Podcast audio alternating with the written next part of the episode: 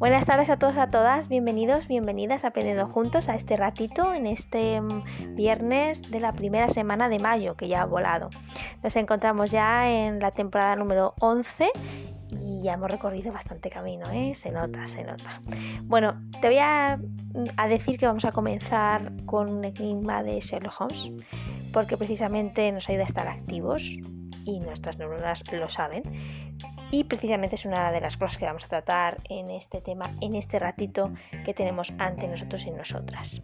Mm, decirte que, bueno, se nota, tú lo notas, ¿no? Por lo menos aquí en la Costa del Sol, se nota ya el tiempo que nos vamos acercando al verano y, la verdad que sienta bien. Esta estación, el preludio del verano, nos sienta, nos sienta bien, la verdad. Em, me gustaría decirte que estás invitado o invitada a colaborar en Aprendiendo Juntos, como ya sabes. No me cansaré de invitaros porque creo que es muy importante y porque creo que la colaboración, y lo hemos demostrado en muchísimas otras temporadas, ha sido estupenda. Un trabajo en equipo, temas maravillosos, aprendizaje al 100% menesteroso. Así que si sientes esa curiosidad, ese gusanillo, te animo a que contactes con nosotros y que aquí tienes una plataforma para, pues, para compartir que de eso se trata. Vamos a gestionar bien el tiempo, no creo que sea un ratito demasiado extenso, pero sí completo. Y bueno, voy a empezar con Sherlock Holmes, pero, pero, pero, pero, espérame, no te vayas un segundito.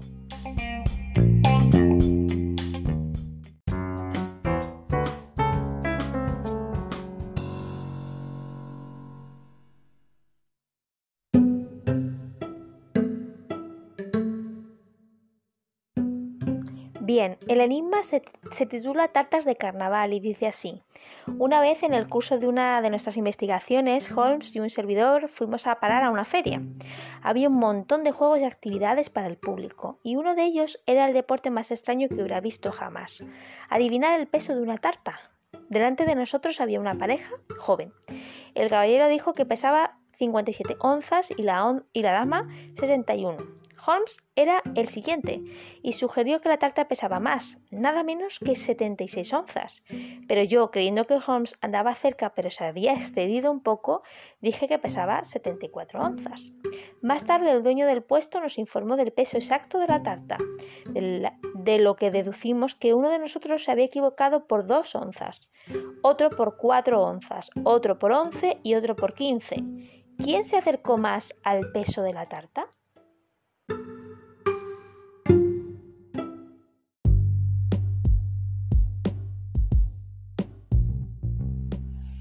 Y ahora sí, ya comenzamos, pero sabemos perfectamente que vamos a comenzar de una manera eh, calmada, sobre todo reduciendo el ruido interior y exterior a través de la respiración.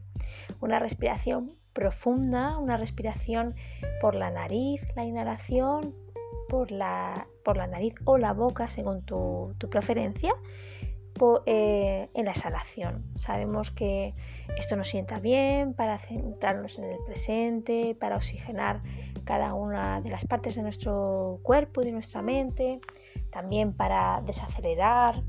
También es importante, pues, un poco, pues, para eso, precisamente para ir mentalmente en ese proceso de vuelta a la calma, vuelta a la serenidad, crear un espacio de paz, eh, el que tú prefieras puedes estar tumbado, tumbada, sentado, sentada, en, las zonas, digamos así, una, un jardín, una terraza, paseando, incluso cocinando, si es algo que a ti te relaja y, te enriquece. ¿no? Lo importante es eh, la sensación de dar relajación a nuestro cuerpo y lo podemos hacer varias veces. No tengas prisa, porque realmente esto es un audio que lo puedes parar en cualquier momento, entonces no tengas prisa en, hacerlo para seguir con el podcast. Páralo si es necesario, hazlo dos, tres, cuatro veces. Cuidado, no te marees con eso de respirar muy demasiado profundo y seguido.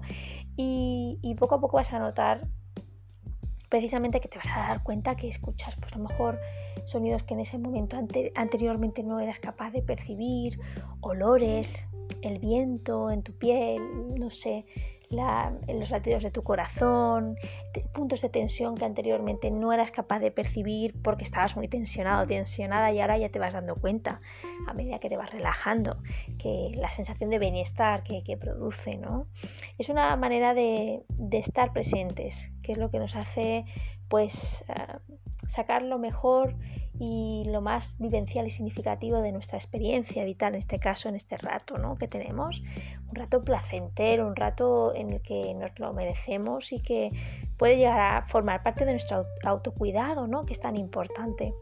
Abrimos nuestro corazón, abrimos nuestra mente, apartando pues juicios, etiquetas, eh, problemas ajenos a este momento y nos preparamos pues para activar esa escucha activa del corazón que nos va a ayudar a, crecer, a aprender, a crecer y a reflexionar. Teniendo todo esto en cuenta, que son bastantes cosas, podemos empezar ya con nuestro tema. Bueno, es un tema que a lo mejor te suena, ¿eh? Porque puede ser que te suene el tema. Em, es un término que tiene que ver con la actividad, ¿vale? El término es proactividad o proactivo. ¿Te suena? Pues de eso vamos a hablar hoy, precisamente, de la proactividad. Y lo vamos a hacer de la mano de diferentes recursos web. Uno de ellos es la maravillosa.com. De acuerdo, un artículo de escrito y verificado por la psicóloga, psicóloga Valeria Sabater, julio de 2021, que se titula La proactividad, una clave del éxito aún mal entendida. Ser proactivo y tener iniciativa no es algo que se valore en todos los entornos laborales. En ocasiones se prefieren trabajadores pasivos y obedientes que empleados carismáticos e innovadores. La proactividad es un superpoder que puede llevarnos muy lejos en cualquier área de nuestra vida. Nos puede ayudar incluso a destacar entre la mayoría. En unos entornos sociales en los que es común moverse por hábitos, rutinas y por cierta pasividad, quien sea capaz de anteponerse a las cosas para actuar de manera original e innovadora tendrá ventajas frente al resto. Esta competencia es altamente valiosa a nivel laboral. Desde el campo de la psicología organizacional siempre se destaca el papel de las figuras proactivas porque son las que muestran iniciativa y resolución. Se anticipan a los hechos y esta actitud brilla por sí misma porque permite manejar la complejidad de cualquier trabajo. De este modo, algo que siempre le ha interesado al psicólogo de empresa es comprender si esta característica es algo que forma parte de la personalidad humana o bien es una habilidad que puede entrenarse. Es interesante saber que si bien es cierto que hay personas con mayor empuje, carisma e iniciativa, es también una competencia que podemos desarrollar en los equipos de trabajo. Según una frase de Mario Benedetti, me gusta la gente que vibra, que no hay que empujarla, que no hay que decirle que haga las cosas, sino que sabe lo que hay que hacer y lo hace. La gente que cultiva sus sueños hasta que esos sueños se apoderan de su propia realidad. Pero ¿qué es la, proactividad? Bien, la proactividad es una dimensión poco estudiada. Trabajos de investigación, como los realizados en la Universidad de Ámsterdam, Países Bajos, señalan algo interesante. Las personas proactivas no son solo esas figuras que toman la iniciativa en un momento dado, además son capaces de inspirar y guiar a los demás. Aunque no existe bastante documentación científica para saber si este comportamiento se guía por emociones, el carácter, la experiencia adquirida o se alcanza simplemente como un instinto natural en determinadas personas. Sin embargo, hay algo que también apreciamos con frecuencia. La proactividad no siempre es bien recibida. En ocasiones los escenarios de trabajo son tan estructurados y rígidos que no ven con buenos ojos a la voz que sugiere cambios. Mostrar otros mecanismos para lograr los objetivos y tener una actitud más dinámica se ve con inquietud. Lo señalábamos al inicio, los entornos actuales se rigen más por normas, hábitos y rutinas y esto puede ser un riesgo a corto y largo plazo. Quien no integra la proactividad en sus políticas de acción actuará por reactividad. Es decir, en lugar de anticiparse a los cambios y peligros, se limitará a sentir su impacto, como el Titanic al chocar contra un inesperado iceberg bajo el agua. Comprendamos más datos al respecto. ¿Cómo son las personas proactivas? Son dinámicas, atentas, desafiantes. Es cierto que muchos tenemos en mente una serie de conceptos sobre la proactividad y las personas que las aplican. Sin embargo, podemos llevarnos alguna sorpresa porque estamos ante un perfil increíblemente rico, profundo y competente en muchas áreas. Primero, disponen de múltiples competencias blandas, entre comillas. Empatía, trabajo en equipo, buena comunicación, capacidad para resolver problemas. Son perfiles muy creativos, son persuasivos, saben convencer a los demás, crean impacto e inspiran. Disponen de buenas habilidades para planificar. Son analíticas y observadoras, capaces de anticipar las cosas debido a su capacidad de análisis. Gestionan muy bien sus emociones. Tienen una mentalidad flexible, abierta y resiliente. Aprenden de los errores, tienen en cuenta varias perspectivas.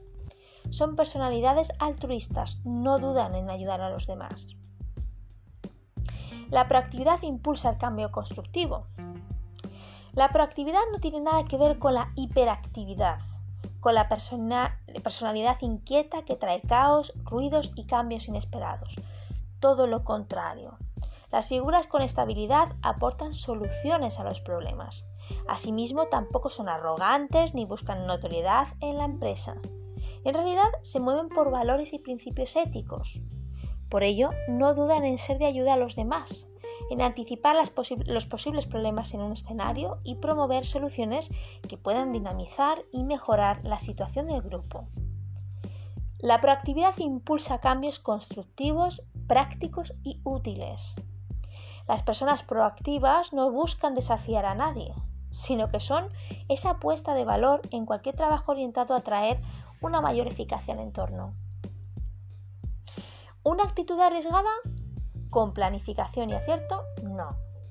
No todas las empresas o directivos asumirán o verán con buenos ojos que de pronto venga alguien para decirles cómo guiar su barco. A veces las sugerencias o los intentos por hacer las cosas de otro modo pueden verse como un desafío a la autoridad o a la política empresarial. Por ello, la persona definida por la proactividad aprende con el tiempo a planificar muy bien sus pasos. A veces hay que ser sutil y esperar la mejor oportunidad para actuar. El éxito llega con la ejecución inteligente, con el plan bien meditado y con la oportunidad idónea. Esto nos hace concluir con un razonamiento muy simple. Todos podemos desarrollar esta herramienta de poder para aplicarla en cualquier ámbito de nuestra vida. Sin embargo, hay escenarios en los que lo innovador se interpreta, como peligroso. De ahí que lo idóneo sea ser perseverantes, cautos y saber cuándo actuar para que nuestra estrategia y actuación sea bienvenida y reconocida. Según George Bernard Shaw, perdón, solo triunfa en el mundo quien se levanta y busca las circunstancias y las crea si no las encuentra.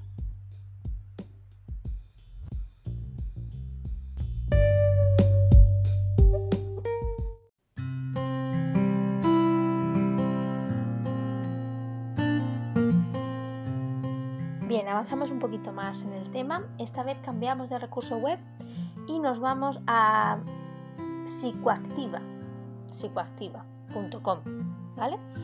Y en concreto una entrada de, redactada por Marta Guerri y revisada en marzo de 2023, o sea, hace relativamente poco.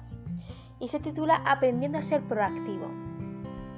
La proactividad o el comportamiento proactivo de las personas se refiere al comportamiento anticipatorio orientado al cambio ante situaciones. El comportamiento proactivo implica actuar antes de una situación futura en lugar de solo reaccionar. Significa tomar el control y hacer que las cosas sucedan en lugar de simplemente ajustarse a una situación o esperar a que suceda algo. La proactividad no significa solo tomar la iniciativa, sino asumir la responsabilidad de hacer que las cosas sucedan, decidir en cada momento lo que queremos hacer y cómo lo vamos a hacer. Una persona proactiva es aquella que asume sus propias responsabilidades y no se rinde ante las circunstancias. Según Víctor Frank, es también aquella persona que tiene iniciativa y persigue metas en bien de sí mismo y de los demás. Cuando las personas se comportan de forma proactiva, a la vez están rehusando a las actitudes reactivas, que son las que implican verse afectadas o incluso sobrepasadas por las circunstancias, lo que haría que cualquier cambio se transformara en una traba para el esfuerzo. Además, una persona reactiva centra su esfuerzo en la preocupación, en pensar en la gran cantidad de cosas sobre las que no tiene control y se volverán por ello en su contra. La proactividad surge en oposición a esta idea, destacando la importancia de actuar teniendo en cuenta valores cuidadosamente meditados, donde el esfuerzo es positivo en sí mismo. Ser proactivo significa tomar control consciente sobre tu vida, fijarte objetivos y trabajar duro para lograrlo.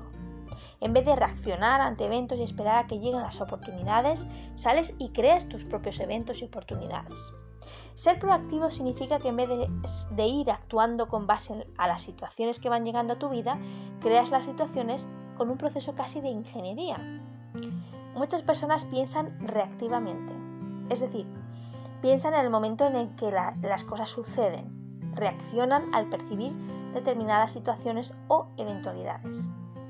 Y pensar de manera reactiva es hasta cierto punto bueno, sin embargo, se convierte en un problema cuando se hace todo el tiempo. Existe un espacio importante entre estímulos y respuestas, y dentro de ese espacio yace el potencial que llevamos dentro para responder o reaccionar. ¿Cómo saber si soy proactivo o reactivo? Un modo excelente de tomar más conciencia de nuestro propio grado de proactividad consiste en examinar en qué invertimos nuestro tiempo y nuestra energía. Cada uno de nosotros tiene una amplia gama de preocupaciones.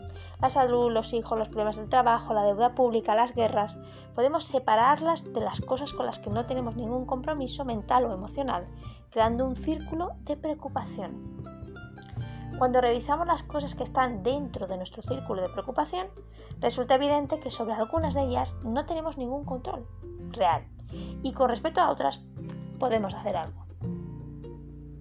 Podemos identificar las preocupaciones de este último grupo circunscribiéndolas dentro de un círculo de influencia más pequeño. Las personas proactivas centran su esfuerzo en el círculo de influencia se dedican a las cosas con respecto a las cuales pueden hacer algo. Su energía es positiva, se amplía y aumenta, lo cual conduce a la ampliación del círculo de influencia. Un modo de determinar cuál es nuestro círculo de preocupación consiste en distinguir los tener y los ser. El círculo de preocupación está lleno de tener. Estaré contento cuando tenga. Si tuviera un jefe que no fuera tan, si tuviera una esposa más paciente, si tuviera un hijo más obediente. El círculo de influencia está lleno de ser. Puedo ser más paciente, puedo ser más sensato, puedo ser más cariñoso. El foco está en el carácter. Siempre que pensemos que el problema está ahí fuera, este pensamiento es el problema, porque otorgamos a algo que está fuera el poder de controlarnos. El paradigma del cambio es entonces de fuera hacia adentro. Lo que está fuera tiene que cambiar antes de que cambiemos nosotros. El enfoque proactivo consiste en cambiar de dentro hacia afuera. Es decir, el enfoque proactivo propone ser distinto y de esta manera provocar un cambio positivo en lo que está fuera. Puedo ser más ingenioso, más diligente, más creativo, más cooperativo. Uno mismo tiene la responsabilidad de actuar. Si espera que los demás actúen sobre usted, actuarán sobre usted y las consecuencias en cuanto al desarrollo y las oportunidades dependen de que se siga una u otra ruta.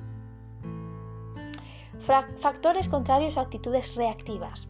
Ser determinista, ser fatalista, confundir lo común con lo normal, criticar y ser chismoso, siempre justificarse, no entrar en la acción, hacer las cosas a medias, ser resentido, ser negativo, no asumir riesgos o responsabilidades, siempre tener excusas, perder el tiempo.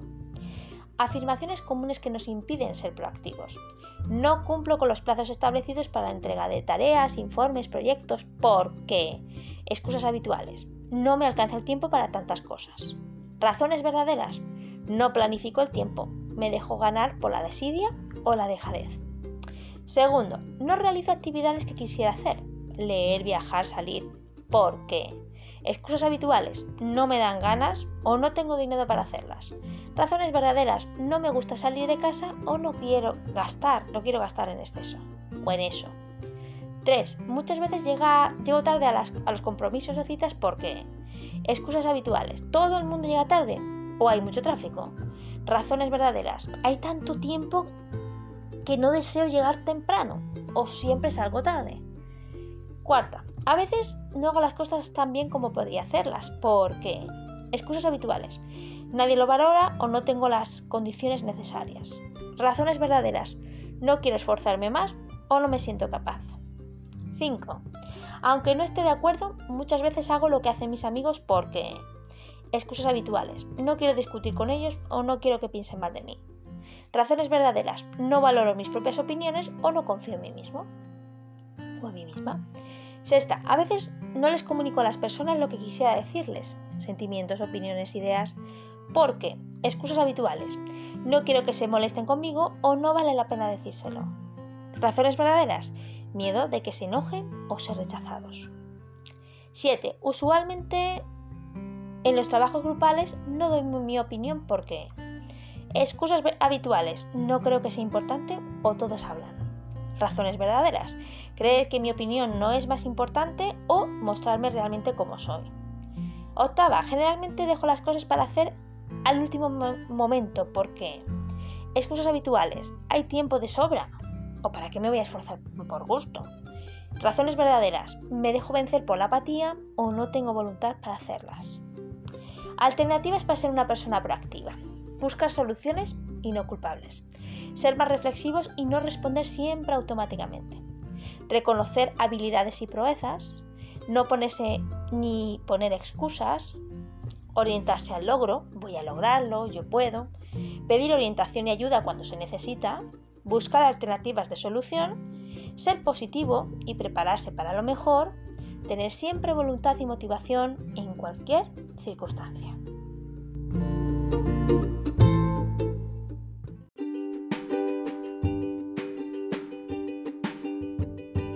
Y bien, llegamos hasta aquí. Y dirás, Esteras, paro en seco. No, no para en seco. Pero yo creo que eh, hemos compartido mucha información muy clara e ilustrativa, enriquecedora. Pero yo creo que es un momento para parar ¿no? Y, decir, a ver, vamos a sentar conocimientos y conceptos de lo que he aprendido. A veces metemos información e información, información, información eh, y luego terminamos de escucharlo y decimos, vale, pero esto me he enterado, pero en realidad no me he enterado. Entonces, como creo que el tema de la proactividad es un tema muy importante, no solamente a nivel laboral, sino a cualquier nivel del desarrollo de una persona, creo también muy pedagógico que nos quedemos aquí. Más vale que nos quedemos aquí y tengamos conceptos claros y realmente podamos incluir esos conceptos, esas ideas, esas estrategias, esas características y matices en lo que hemos aprendido, o sea, en, nuestro día a día, que quedarnos con muchísimos términos y luego tener que volver a escucharlo y decir, bueno, pues esto es que de no me entero. Eh, poquito y bien, más que más y mal. más o menos, ¿no? Menos es más. Así que si os parece, vamos a dejarlo aquí. Os voy a dejar con la curiosidad y con la sensación de querer más, que eso es, también forma parte de un aprendizaje, de un proceso de aprendizaje. Lo que sí, eh, porque me gustaría evidentemente daros más información al respecto, aunque evidentemente podéis buscarla en, libros, en webs, en, hay muchísima bibliografía al respecto de, de, este tema y de muchos más temas que tienen que ver con pues, la psicología, la inteligencia emocional, la educación, etc. Está muy bien que vosotros también eh, y vosotras podáis experimentar esa, esa inquietud por buscar respuestas por plantearos cosas y buscar respuestas, evidentemente, ¿no? En autores, en, ya os digo, material bibliográfico, etc. Pero sí que es verdad que, a lo largo de este fin de semana os pasaré eh, por las redes sociales, etc. Mm, otra referencia web para poder ampliar un poquito esto. Pero hasta aquí lo vamos a dejar. ¿eh? Un poquito de suspenso, un poquito de misterio, un poquito de mm, quiero saber más del tema. Mm, es interesante también. Creo que que hoy lo vamos a hacer así. Vamos a ir cambiando la forma de hacer de vez en cuando, innovar, ¿no? Ser proactivos. Así que hasta aquí nuestro ratito de hoy. Espero que hayas disfrutado. Yo he disfrutado mucho aprendiendo, ¿eh? Y más cosas que tendré que investigar del tema, por supuesto. Pero me ha gustado mucho. Me gusta la palabra proactividad. Y creo que deberíamos de, incluirla más a menudo en nuestro kit de vocabulario benesteroso. ¿eh? Así que te, mm, te, invito a que te propongas ese, ese reto de saber más y practicar más la proactividad, porque ya hemos leído que es una cosa que puede venir poco más de serie o también que se puede entrenar. Así que mm, es bueno practicar estas cosas que nos ayudan a, a mejorarnos, a crecer y poder ayudar, influir e inspirar a otras personas a, a, pues hacer lo bueno, a crecer, básicamente. Así que volvemos la semana próxima con la resolución de el enigma de Sherlock Holmes de la tarta de carnaval y también con nuevos temas y nuevas cosillas que, que aportar aprendiendo juntos. Así que muchísimas gracias, un abrazo enorme, enorme, pasarlo bien el fin de semana con tiempo de calidad, descanso, ocio y, y bueno, recargar las pilas para la siguiente semana. Un besazo muy grande, muchísimas gracias, buenas noches.